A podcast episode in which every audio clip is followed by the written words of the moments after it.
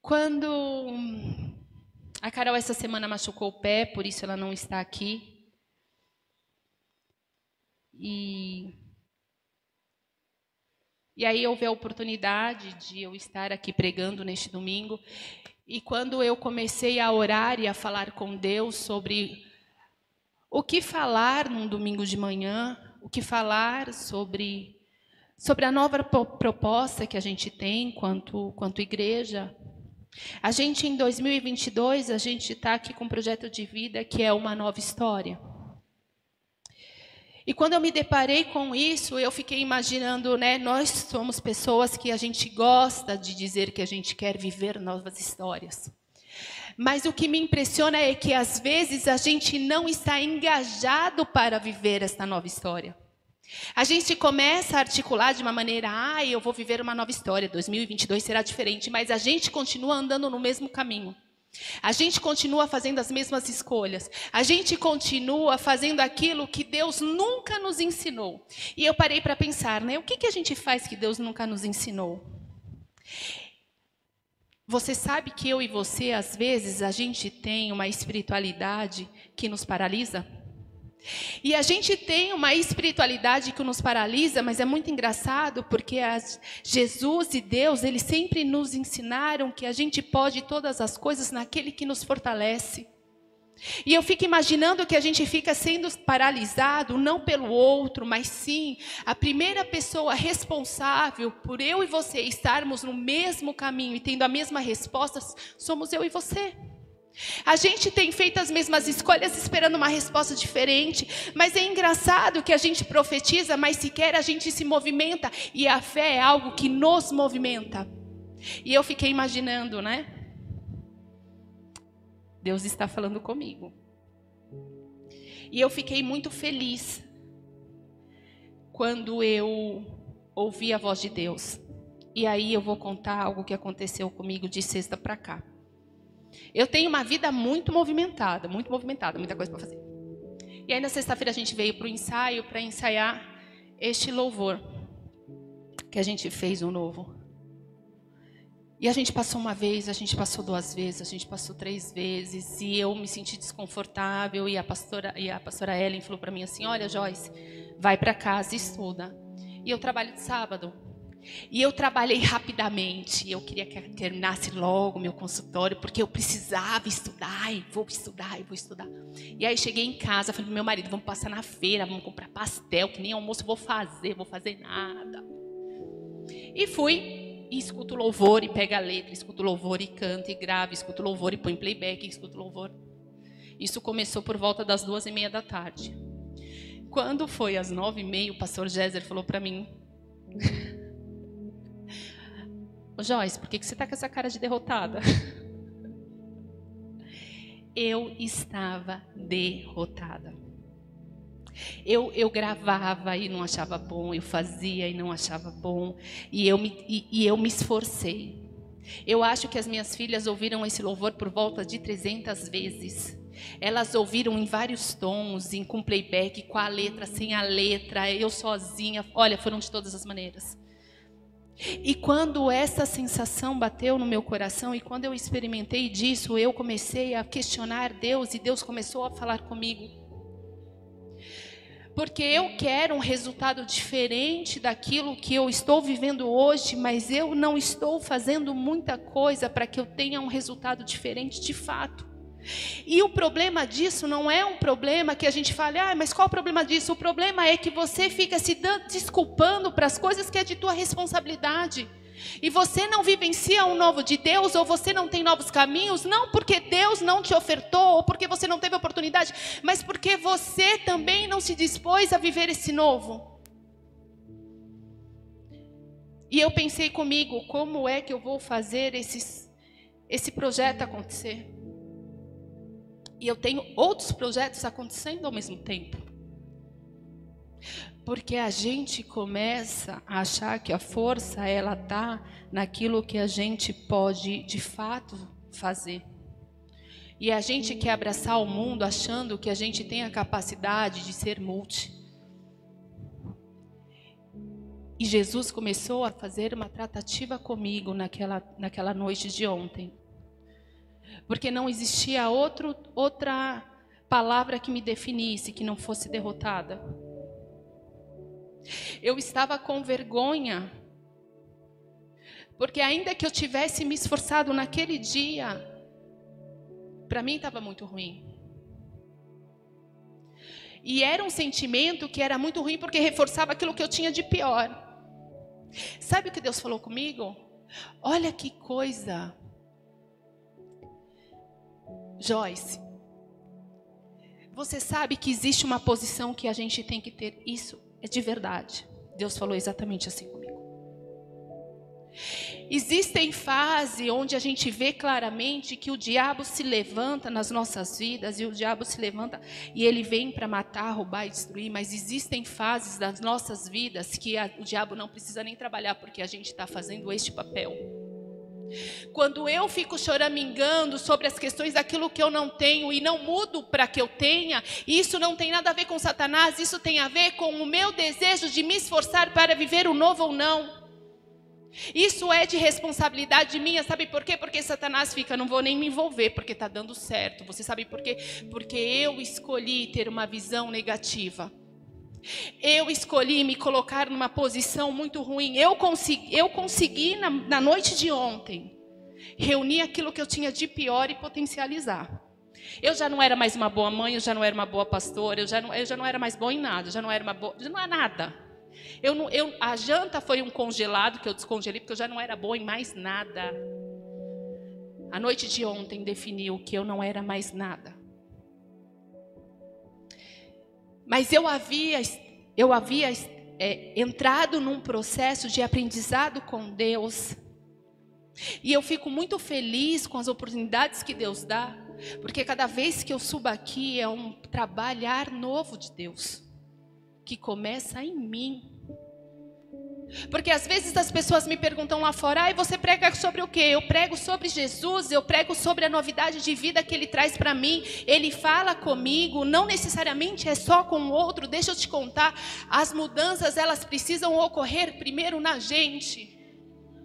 Se eu quero viver um novo caminho, se eu quero viver uma nova história, se eu quero resultado diferente, eu tenho que me posicionar de uma maneira diferente. Não é o que o mundo fala, não é o que os meus amigos falam, não é o que a pessoa lá de fora vai determinar para mim, é aquilo que eu estabeleci como sonho, como projeto, é aquilo que eu tenho colocado na mão do Senhor, dizendo: Senhor, desta maneira que eu quero viver daqui para frente.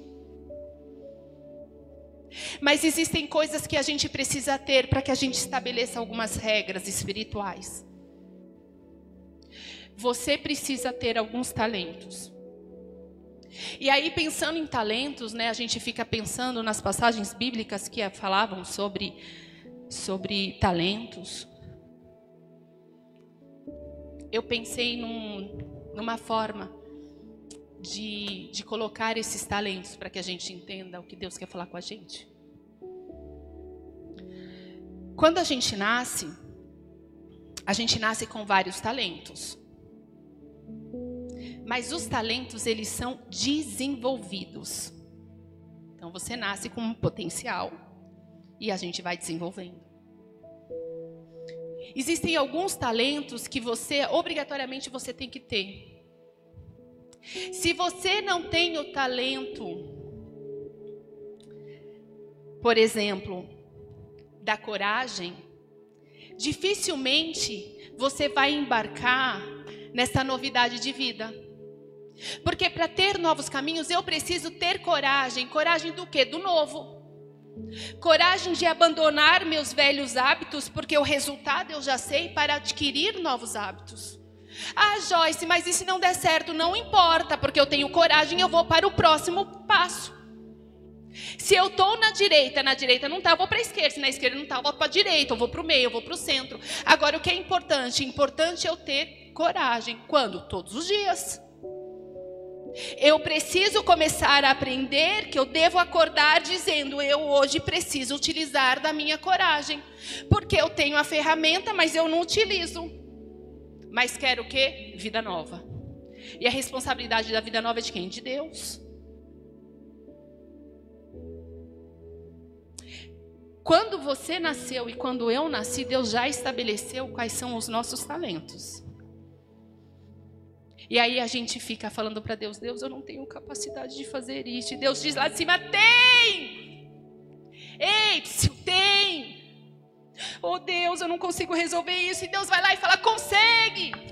É mais um pouquinho. É mais para a direita. E aí a gente fala, mas eu não vejo isso, vê, porque quando Pedro estava, Pedro estava pescando, Pedro havia pescado a noite inteira. Aí Jesus falou o que para Pedro? Joga aqui. Era do lado. Não, mas eu joguei em todos os lugares, não, não, mas joga aqui. Se Pedro não tivesse coragem de realizar, ele não teria realizado o milagre de ter os peixes. Ele poderia dizer para Jesus: Jesus, eu não vou fazer porque eu estou cansado. Eu passei a noite inteira pescando, eu não vou fazer. Porque é este o compromisso, às vezes, que a gente tem no reino. Deus, eu não vou orar mais, eu cansei de orar, eu não vou mais interceder. Por quê? Cansei. E aí faltam só milímetros para a gente chegar a alcançar aquilo que a gente quer.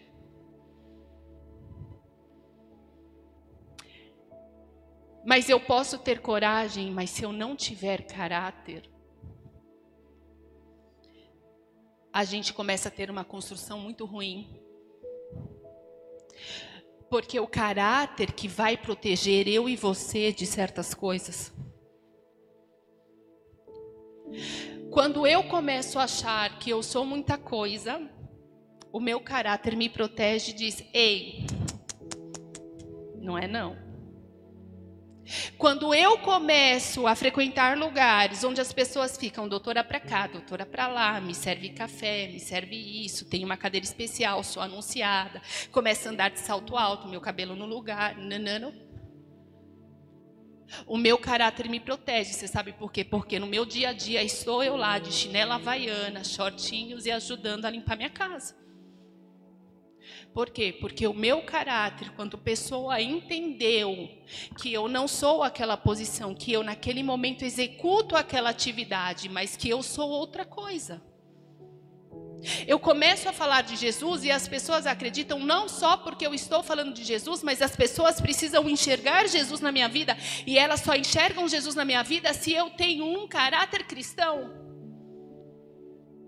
Ah, porque a gente começa a dizer que a gente é cristão, mas a nossa boca fala uma coisa e as nossas atitudes falam outra. Eu não tenho a capacidade de entender como a gente se denomina cristão se a gente é incapaz de olhar para aqueles que Jesus olhava. Olha, eu olho na rua e vejo pessoas morando na rua e acho aquilo normal. Não, eu acho que aquilo é algo que precisa ser orado e precisa ser transformado e precisa ser modificado, porque não era este o desejo que, que Deus tinha para ele. Este é a base do caráter cristão. Se eu não busco o caráter cristão, se eu não tenho coragem, como é que eu vou viver este algo novo de Deus? Como é que eu vou começar a pular os muros no qual eu acho que eram barreiras para que a minha vida fosse para frente? Não existe uma fé por osmose.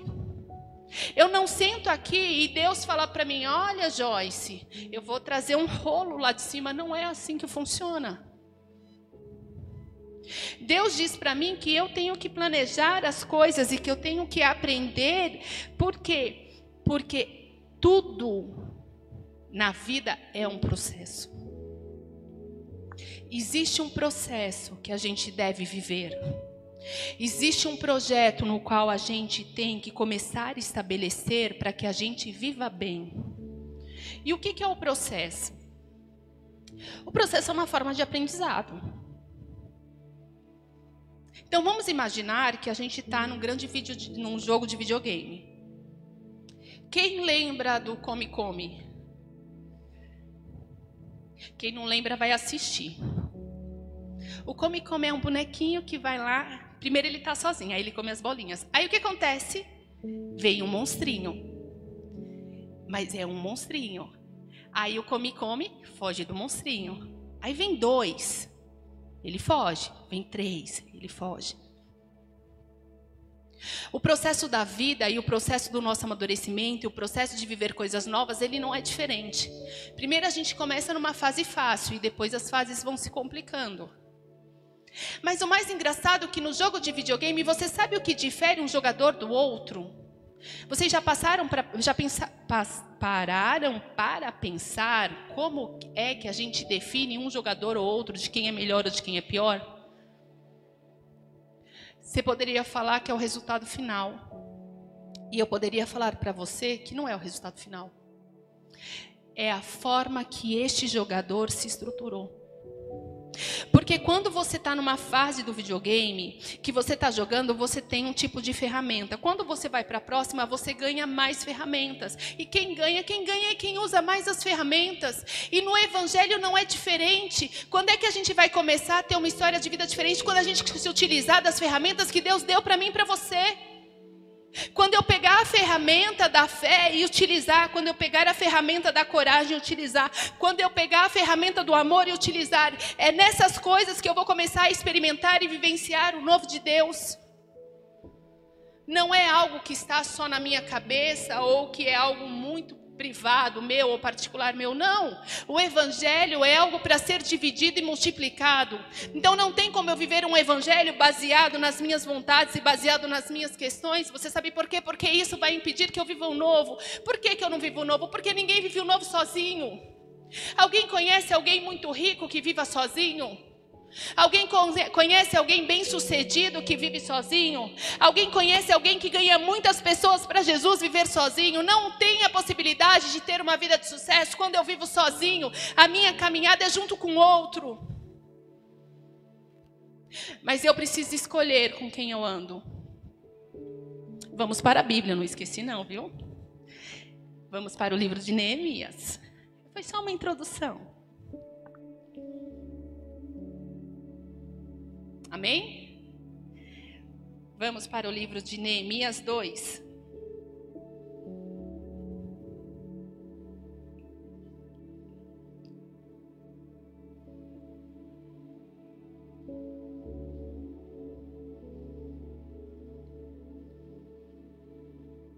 No livro de Neemias 2 está escrito: No mês de Nissan, no ano vigésimo do rei Ataxerxes, uma vez posto vinho diariamente dele, eu o tomei para oferecer e, e dar ao rei. Ora, eu nunca antes estivera triste diante dele. O rei me disse: Por que está triste o teu rosto, se não estás doente? Tem de ser tristeza no coração. Então temi de sobremaneira. Então respondi: Viva o rei para sempre. Como não me estaria triste o rosto se a cidade onde estão meus pais sepultados é, está assolada e foram consumidas pelo fogo? Só até aí. Depois eu aconselho que vocês leiam o livro de Neemias. No livro de Neemias, Neemias ele era o copeiro do rei. Então Neemias ele tinha uma função que é importante naquela época. Neemias tomava, como todo copeiro, tomava o vinho antes, porque se tivesse veneno ele morria. Então imagina que ele já estava com vinhozinho na cara e ele chega triste para o rei. Gente, alguém que está com vinhozinho na cara, normalmente dá um sorrisozinho. Quando ele chega na frente do rei, como que ele está? Ele está triste. E o rei para, olha aquele homem, diz para ele: por que, que você está triste? Você não está doente? E parece que sua tristeza é uma tristeza da alma. Quando eu comecei a ler essa passagem e quando eu ouvia algumas coisas sobre este homem, algo me tocou. Porque Neemias ouviu falar sobre a destruição que estava na cidade que seus pais estavam sepultados. E ele ouviu algo ruim e o seu coração se entristeceu. Será que a gente tem sido como Neemias quando a gente escuta uma história ruim, a gente tem se entristecido? Será que as notícias ruins ainda têm tocado a gente de uma forma sobrenatural, assim como tocava Jesus? Porque caminhar por caminhos novos no Evangelho significa seguir o Evangelho de Jesus. Então eu vou ser parecida com Jesus. E eu vou viver coisas parecidas e sentir coisas que Jesus sentia. Neemias sentiu tristeza por um lugar que estava destruído. E neste momento que ele estava triste, ele poderia ter feito o seguinte com o rei. Ele poderia ter falado: não é nada, não. Não poderia? Quantas vezes a gente está mal, ou quantas vezes a gente está com algum problema, a gente fala: não é nada. Mas ele teve o primeiro passo de coragem, que foi dizer para o rei: Como eu não vou estar? Tá? Tem que estar. Tá. Por que, que eu estou triste? Porque a cidade onde os meus pais foram sepultados está destruída. Eu fico imaginando o susto do rei, né? Porque o rei naquela época não era alguém que a gente ficava trocando ideia, né? Não é o nosso chefe que é o nosso amigo, ele é alguém mais distante. E o primeiro passo de Neemias foi coragem. Ele havia sido instruído por Deus, mas quantas vezes a gente é instruído por Deus e a gente não faz? Ele deu o primeiro passo. Então ele com coragem foi lá e disse para o rei: Olha, estou triste porque a terra da minha família foi destruída e eu preciso ir lá reconstruir. Aí o rei pergunta para ele: Mas o que, que você me pede agora? Ele diz que você me autorize a ir lá para fazer a reconstrução. Ele continua dando passos de coragem. Porque ele poderia falar: olha, você pode arrumar um exército, ou você pode arrumar um grupo de pessoas que façam isso. Não, ele não era essa a proposta dele. Ele diz: eu vou reconstruir a cidade, então me autoriza que eu vou lá fazer. O rei, com a sua esposa do lado, olha para sua esposa, diz: Ok. Mas quando o rei pergunta isso para Neemias, Neemias já precisava ter outras respostas.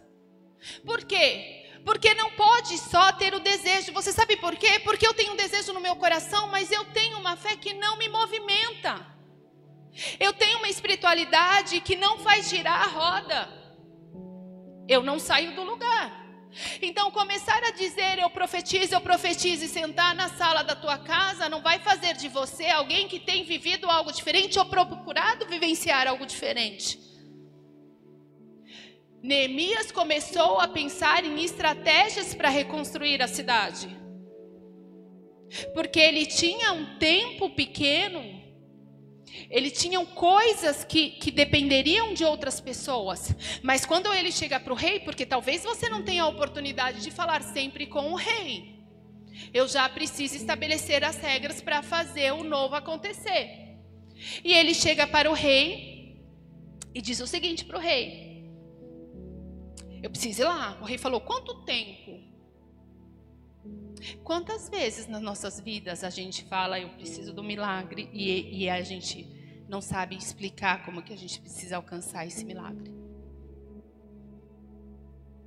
Eu sei aonde eu quero chegar, mas quanto tempo eu levo? Ah, não sei. Como é que você vai fazer? Não sei. Qual a estratégia que você. Não sei. Mas se a própria pessoa não sabe, fica difícil. A primeira regra que Neemias ele estabelece é o tempo. Ele diz o tempo que ele vai. Só que quando ele pensa no tempo, ele tem um problema. Ele depende de outras coisas para que aquilo aconteça. Mas ele começou a planejar. Quando eu penso no meu milagre, ou quando eu penso na minha, nas coisas que eu quero mudar, e quando eu penso na minha espiritualidade, eu tenho que começar a colocar no papel. Eu preciso começar a aprender a visualizar aquilo que eu quero como objetivo final. Porque senão eu viro um sonhador. Eu tenho um sonho de ir para o México. Sabe por que, que esse sonho é muito difícil de acontecer? Porque sequer eu consigo colocar no papel como é que eu quero ir para o México. Eu fico falando para todo mundo: México, eu quero ir para o México, eu quero ir para o México. Ei, eu tenho dinheiro guardado? Não. Eu tenho uma data definida que eu quero ir? Não. Eu tenho um ano? Não. O que, que eu tenho? Eu não tenho nada. Faz 10 anos que eu digo para todo mundo, eu quero ir para o México. Se eu tivesse me organizado assim como Neemias se organizou, talvez neste ano seria o ano que eu iria viver este novo. Se passaram 10 anos, porque a vida passa. E a gente perde muito tempo dizendo: Estou entregando nas mãos do Senhor. O Senhor fica lá olhando e fala: Eu estou te devolvendo.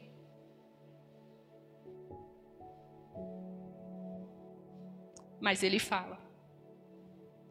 Porque aquilo que não é de responsabilidade dele, ele não vai fazer. Aquilo que ele tinha chamado para Neemias, ele não fez. Ele poderia escolher um exército para reconstruir Judá. Ele não escolheu, ele escolheu um homem. E ele disse para esse homem: É teu.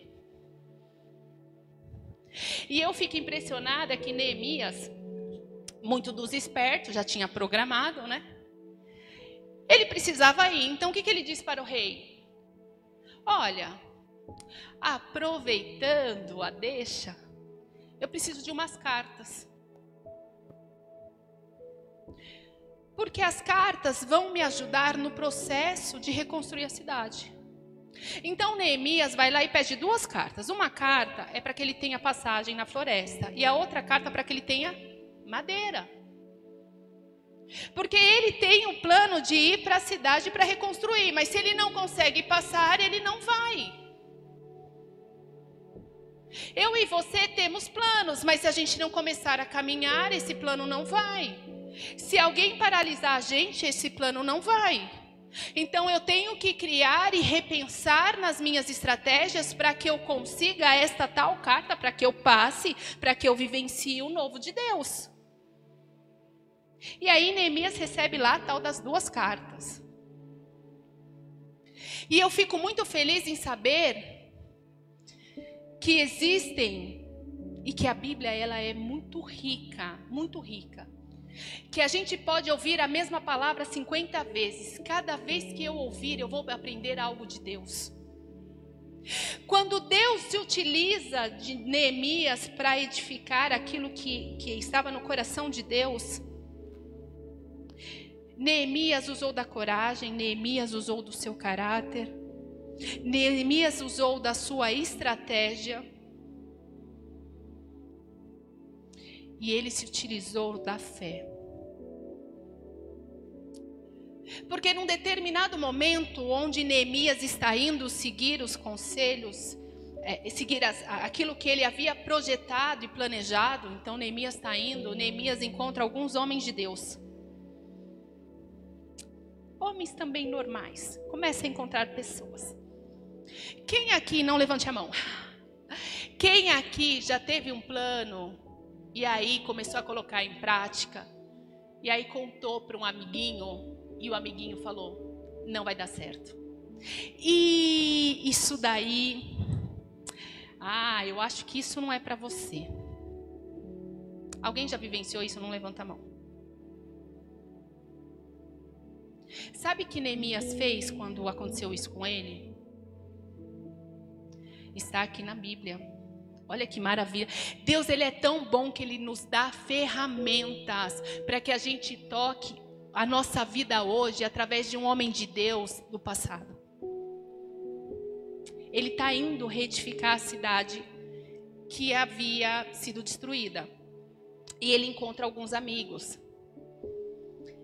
E esses amigos dizem assim: Olha, você está querendo se rebelar contra o rei? Faz uma piadinha, uma tiradinha dele, né? E aí ele responde o seguinte, no versículo 20: Então lhes responde: O Deus dos céus é quem dará bom ânimo. Nós, seus servos, nos disporemos e retificaremos.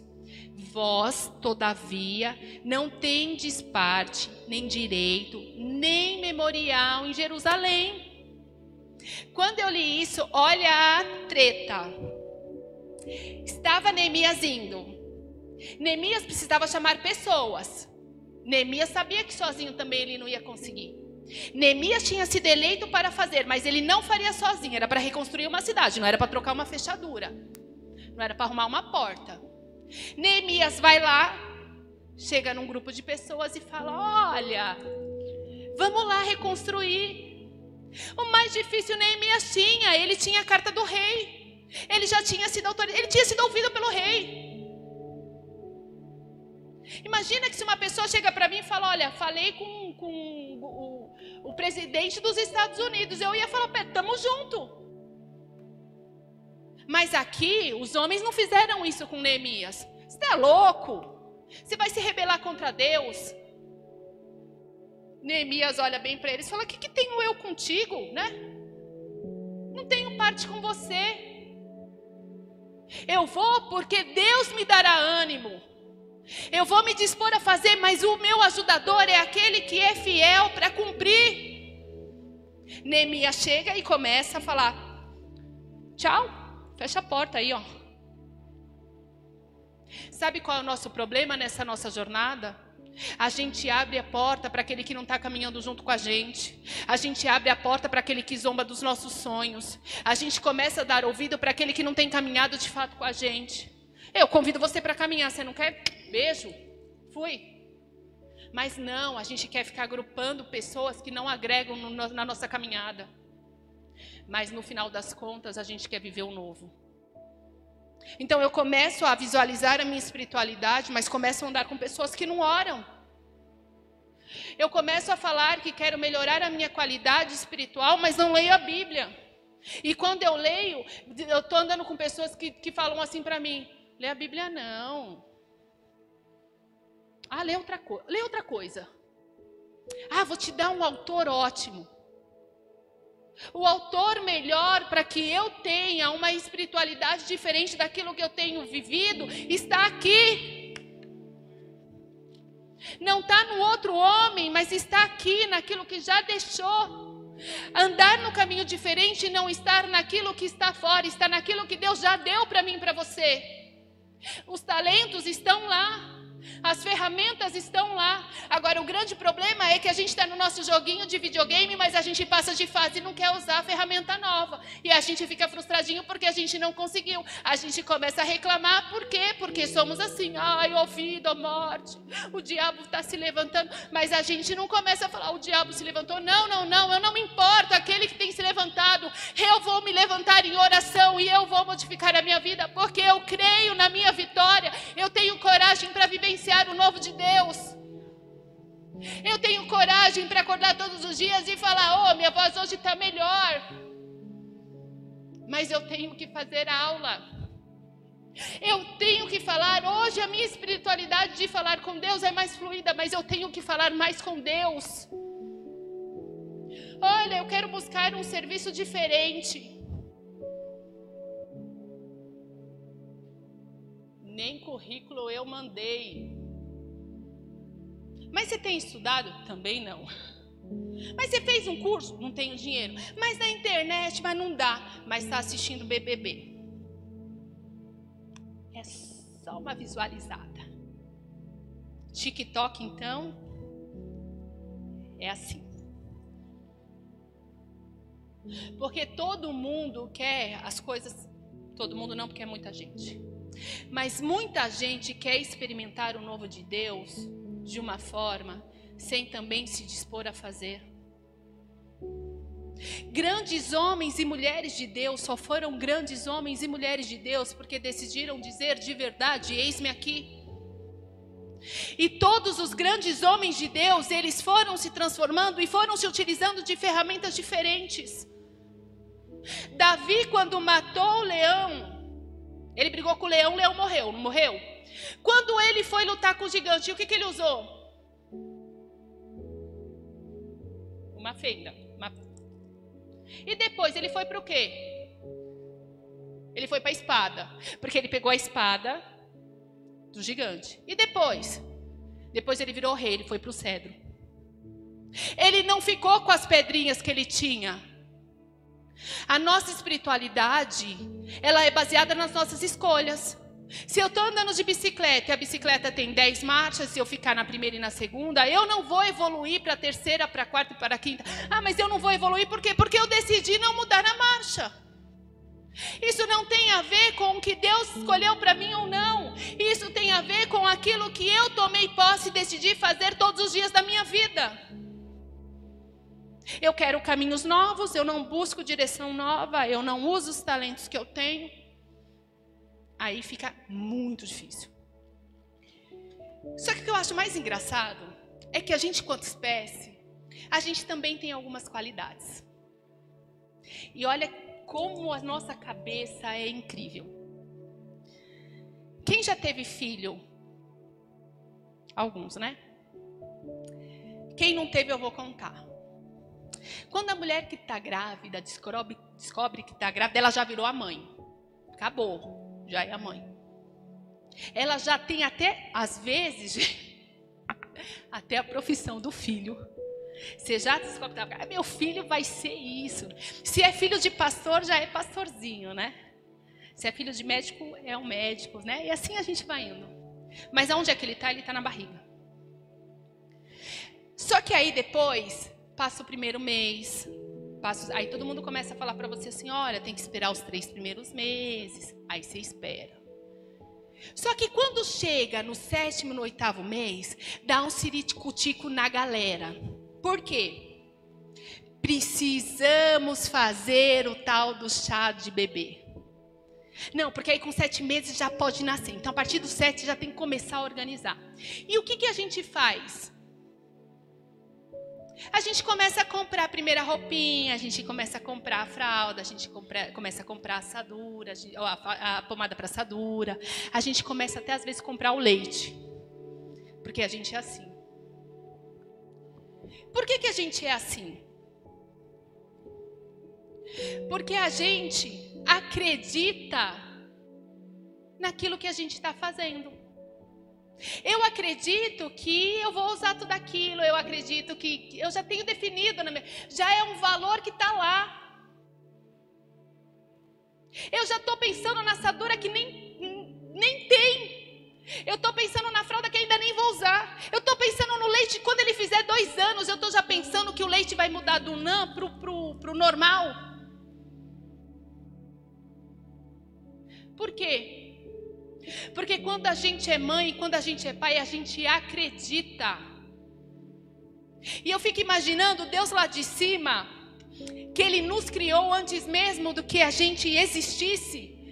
Ele começa a olhar a nossa vida e o nosso dia a dia, e ele fica olhando e ele diz: Ei, eu já dei a ferramenta, eu já comprei tudo que era necessário.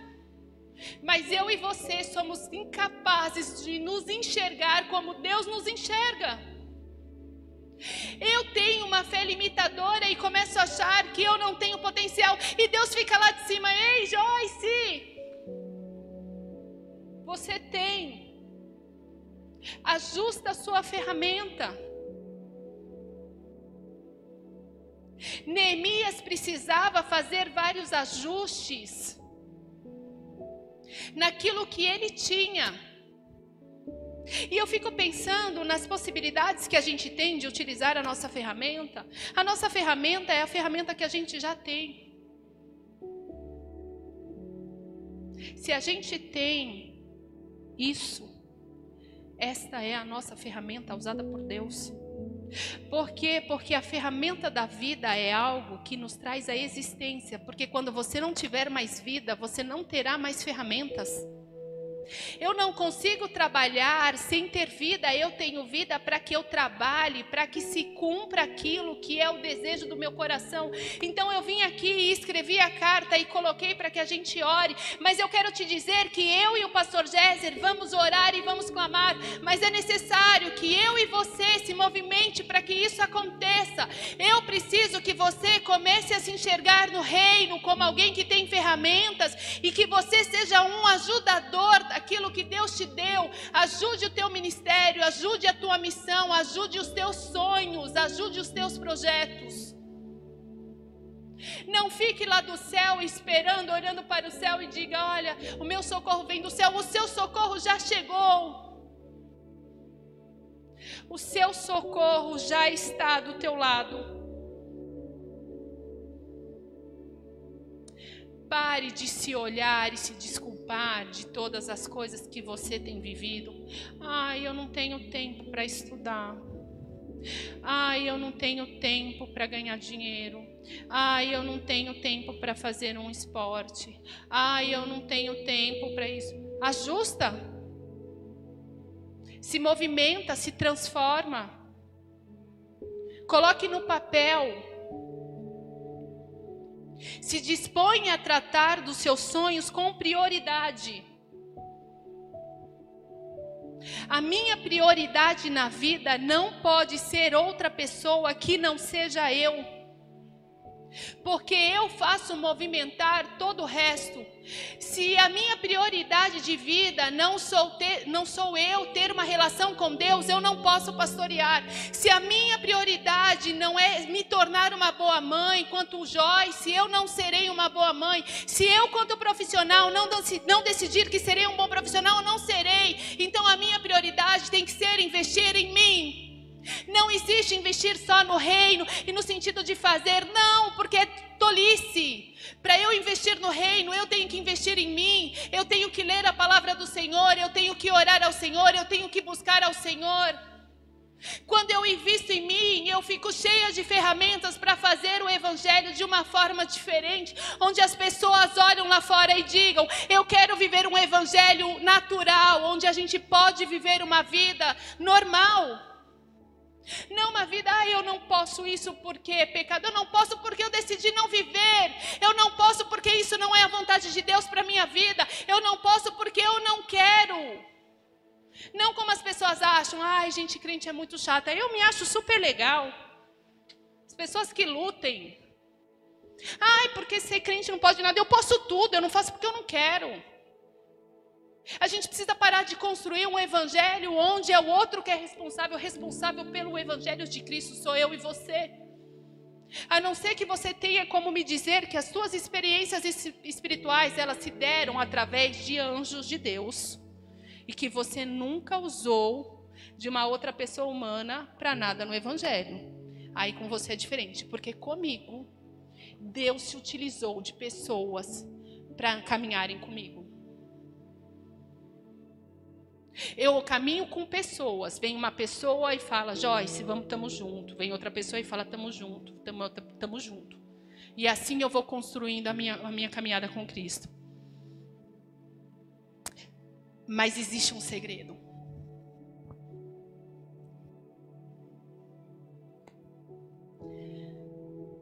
Quando a gente pensa em sucesso, a gente tem que tomar muito cuidado. Você sabe por quê? Porque às vezes a gente tem como sucesso um lugar que não é para gente. E eu vou dar um exemplo que talvez vai te chocar, mas é uma verdade. Você sabe o que é um demônio? O demônio é um anjo de luz que está na posição errada. Ele desejou ser aquilo que ele não era. E isso dá muito ruim. Então, quando eu e você desejamos estar numa posição no qual não é a nossa posição, isso vai dar muito ruim. No futebol, quando a gente decide pegar o goleiro e jogar como atacante, normalmente não dá muito bom. Como se a gente pegar o atacante e colocar no gol, não vai dar certo. Por quê? Porque cada um tem a sua posição. Neemias ele tinha uma posição e Neemias decidiu cumprir aquilo que ele havia tido como posicionamento dele. A minha posição era: trabalharei de dia e, e ficarei de guarda à noite. Neemias sequer tirava roupa. A Bíblia diz que Neemias se mantinha com a mesma roupa. De dia ele trabalhava, de noite ele vigiava. De dia ele trabalhava, de noite ele vigiava. Se eu e você não entendermos a nossa missão, e a nossa posição não adianta se movimentar. Porque jamais haverá um rei leão no mar. O leão ele só pode ser rei na selva. Ele não pode ser rei no mar. Ele vai morrer. E aí eu e você começa a sonhar, eu quero ser a Ana Hickman. Não vai dar certo, porque você não é a Ana Hickman. Esse não é teu espaço. Ah, eu quero ser a pastora Camila, mas você não é a Camila. Existe um lugar onde Cristo decidiu que existe um lugar para você brilhar. Existe um lugar onde eu vou brilhar, existe um lugar onde cada um aqui vai brilhar. Agora você precisa buscar qual é o seu lugar no reino. Eu preciso entender qual é o meu lugar. Qual é o meu lugar aqui? Qual é o meu lugar na minha família? Qual é o meu lugar na minha vida profissional? Qual é minha, meu local, no meu lugar, onde eu, nos locais que eu frequento? Qual é? Qual é a minha missão? Porque Deus tem uma história de vitória para cada um que está aqui. Eu assisti uma reportagem da Cracolândia essa semana com o Géser. E existe um homem que tem um único homem, segundo a reportagem, que tem passagem livre na Cracolândia. Ele pode fazer tudo na Cracolândia. Ele passa nos, nos locais fazendo recolha de pães. Ele senta na Cracolândia. Ele corta o pão, passa manteiga. Ele ganha água de um supermercado. Ele enche umas garrafas lá de água. Ganha um sucozinho, mistura e dá para eles. Este homem tem passagem livre. Mas esse homem é um homem muito pobre. Esse homem ele passa muitas dificuldades, mas deixa eu te contar, naquele local ele brilha. Então, o brilho de Jesus não está no sucesso que o mundo diz que a gente tem. O brilho do Senhor está naquilo que você está preparado para fazer. Se a gente está se frustrando porque a gente não alcançou a meta, é porque talvez a nossa meta não seja a meta estabelecida para que a gente viva o brilho de Jesus nos dias de hoje. Talvez eu nunca vá cantar como grande cantora, mas isso não tira de mim a possibilidade de ser uma grande pessoa que adora. E eu vou brilhar adorando ao Senhor e está tudo certo. Por quê? Porque eu encontrei o meu local. Talvez quando eu pregue seja bom. Talvez seja esse meu talento. Talvez o meu talento seja cuidar das crianças. Talvez o meu talento seja no som. Talvez o meu talento seja em receber nessa igreja. Mas eu preciso estabelecer. Mas às vezes também a gente quer o talento e a gente escolhe o talento porque deixa eu contar uma coisa para vocês. Não é fácil cantar para Jesus, não, viu? Adorar é fácil. Porque adorar, eu posso até adorar de boca fechada. Agora, cantar, eita, que eu saio cada vez mais rouca daqui. Falta morrer. Mas tem muita gente que quer isso. Tem muita gente que só vem na igreja se receber isso. Você sabe por que, que eu venho na igreja? Eu venho porque Jesus tem mudado a minha história. Eu venho na igreja porque eu amo adorar o Senhor, porque Ele tem feito boas coisas para mim. E qual é o meu talento? Eu ainda continuo achando que eu não sei o meu talento, com certeza. Mas eu quero te dizer que eu estou me aperfeiçoando. E eu leio a Bíblia, e eu oro, e eu, entrei, eu, eu ensaio para cantar, e eu assisto coisas do departamento infantil. Por quê? Porque eu ainda não descobri, mas eu estou me preparando para receber e para dar algo novo para o reino. E eu estou vivendo coisas novas porque eu tenho feito a roda se movimentar.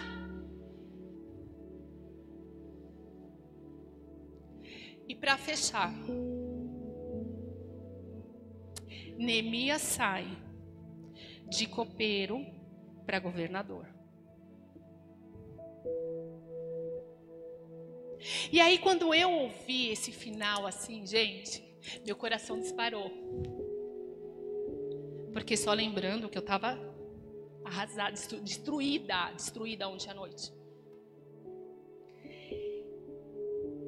Esta última palavra mexeu comigo. Você sabe por quê? Neemias trabalhou para chegar onde ele estava. Neemias foi reconhecido por aquilo que ele era. Neemias se utilizou de vários talentos para viver coisas novas. Mas Neemias se viu como alguém com potencial muito grande.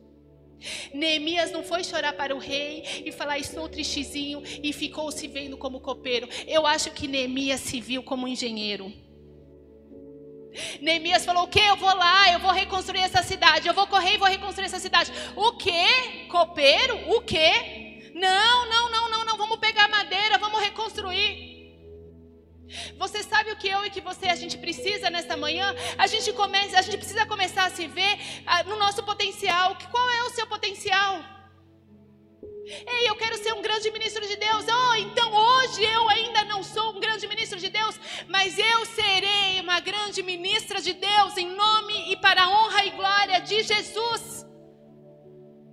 Hoje eu estou num emprego que não me agrada, mas eu vou galgar um novo emprego. Por quê? Porque eu não sou o que eu sou hoje. Eu estou nessa posição, eu não sou essa posição. E eu vou começar a profetizar, e vou estudar, e vou me organizar, e vou galgar aquilo que eu desejo. Mas se Neemias ficasse, eu sou só o copeiro, eu sou só o copeiro, ele não teria reconstruído. Você precisa acreditar em você no reino. Você precisa acreditar em você na tua vida pessoal. Você precisa acreditar que você é o melhor esposo do mundo. Você precisa acreditar que você é a melhor esposa do mundo.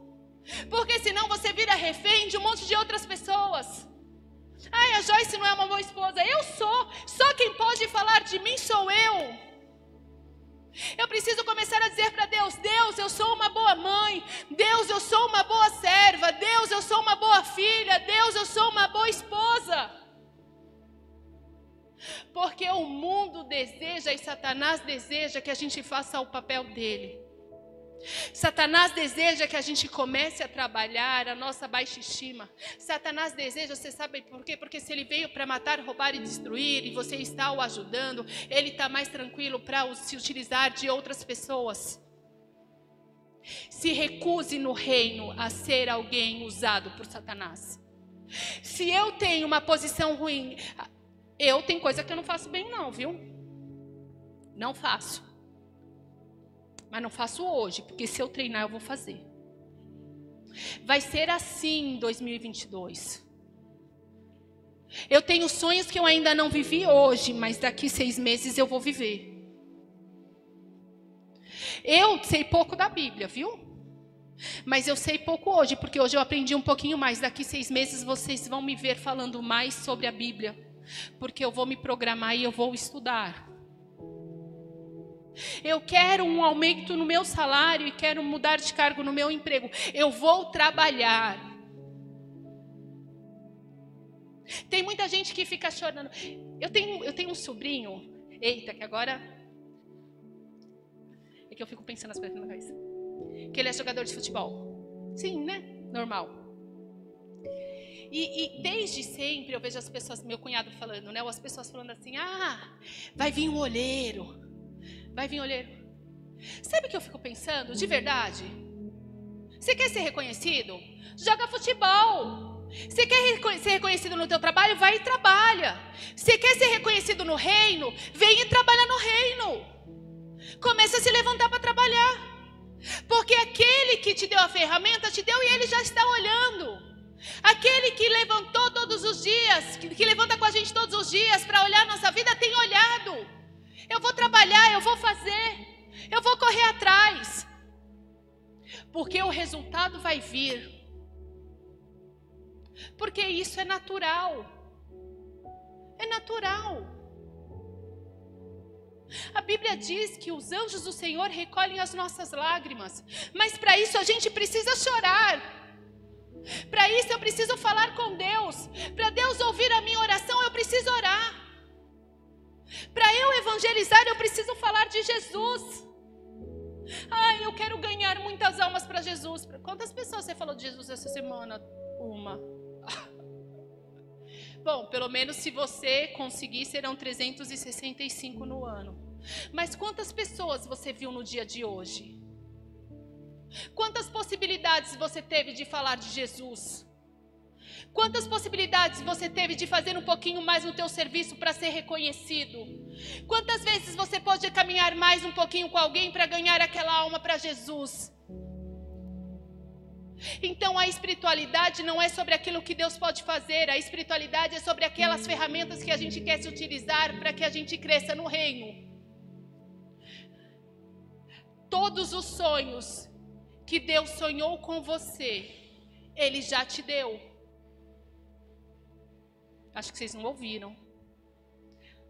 Todos os sonhos que vocês sonharam com Deus, Deus já te deu. Eu preciso ter coragem. Eu preciso entender deste reino. Eu preciso me lançar aos pés daquele que vai modificar a minha história. Eu preciso dizer para Deus: Deus, eu vou. Eu vou com medo, mas eu vou. Eu vou na incerteza, mas eu vou. Porque Vamos lá. Para. No livro de Romanos, capítulo 8, versículo 28.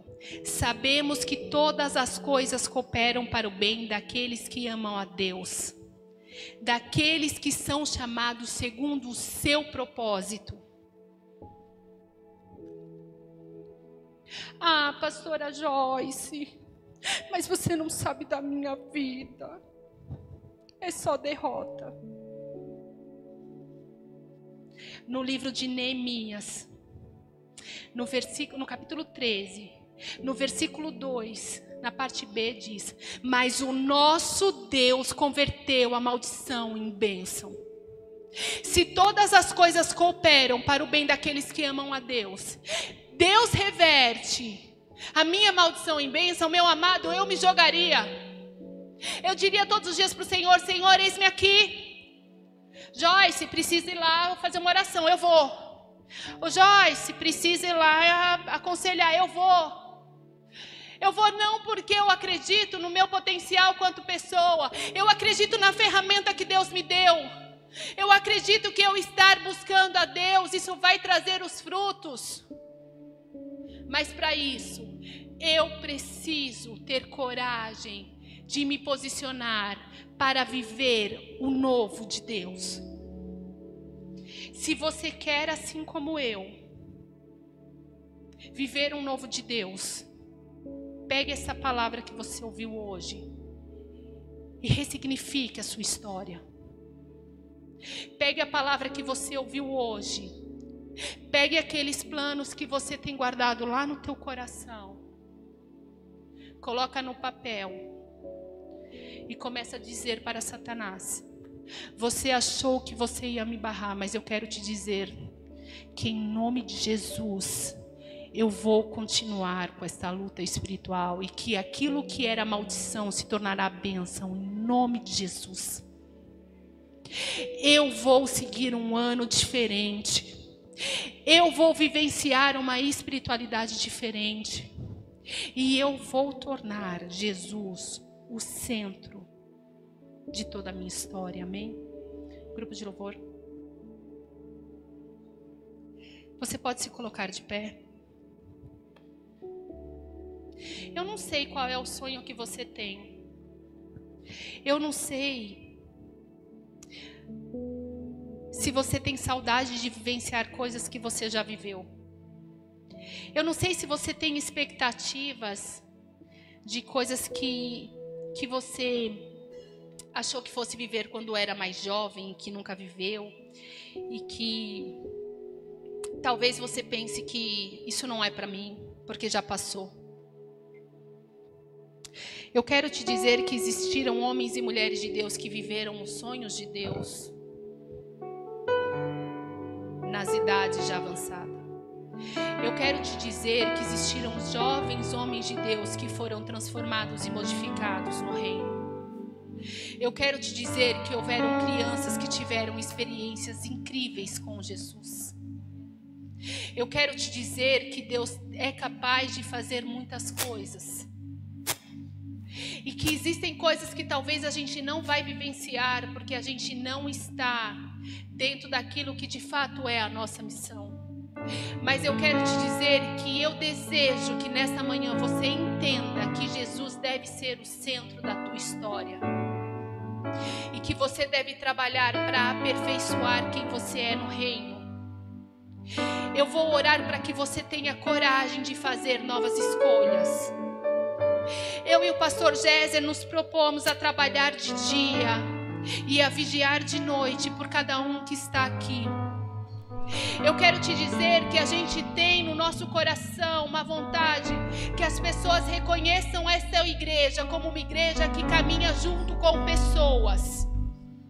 Eu quero te dizer que existe sim um plano para cada um que está sentado aqui, para cada um que está assistindo.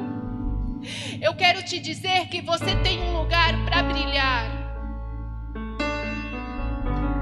Mas você precisa se posicionar.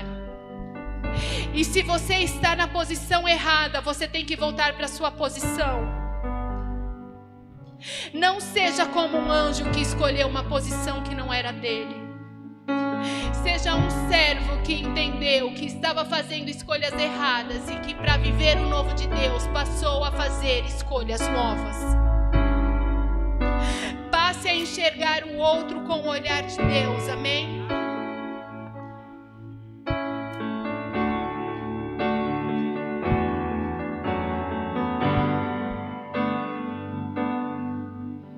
Jesus é o centro de tudo que é. Jesus é o centro de tudo que há. O início e o fim, desde a eternidade,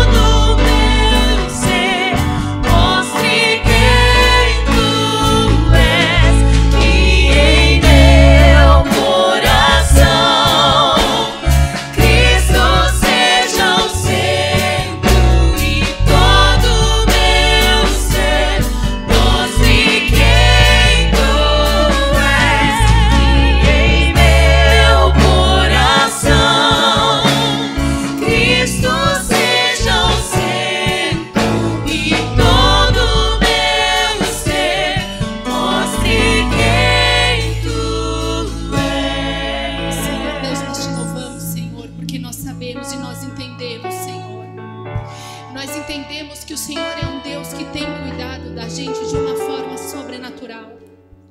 Senhor, nós clamamos nesta manhã, Senhor, para que a gente aprenda, Senhor, e que a gente coloque em prática, Senhor, a tua palavra. Senhor, nós te agradecemos, Senhor, porque às vezes a gente precisa, Senhor, ouvir da tua voz, que a gente precisa ter coragem para caminhar contigo.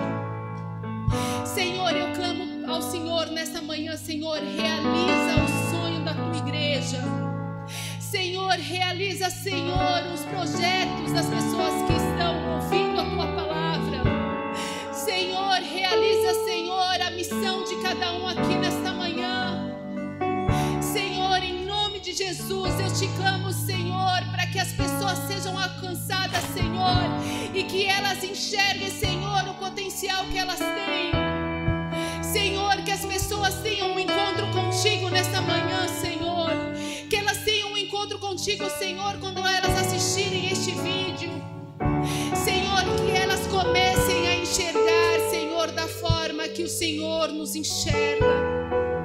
Senhor, enxerga, Senhor, enxerga em nós, Senhor, coisas agradáveis, Senhor. E nos ajuda, Senhor, a enxergar isto. Senhor, realiza o sonho da nossa família, Senhor. Senhor, realiza, Senhor, o sonho das pessoas desse bairro, Senhor. Senhor, realiza o sonho dos nossos jovens, Senhor. Mas que eles entendam, Senhor, que existe a tua missão. Senhor, em nome de Jesus, Senhor, estabeleça, Senhor, as regras, Senhor, para que a gente consiga, Senhor, alcançar aquilo que a gente tem desejado. Senhor, em nome de Jesus, nós te agradecemos pela palavra de hoje, porque sabemos, Senhor, do teu amor e do teu cuidado, por isso somos gratos a Ti.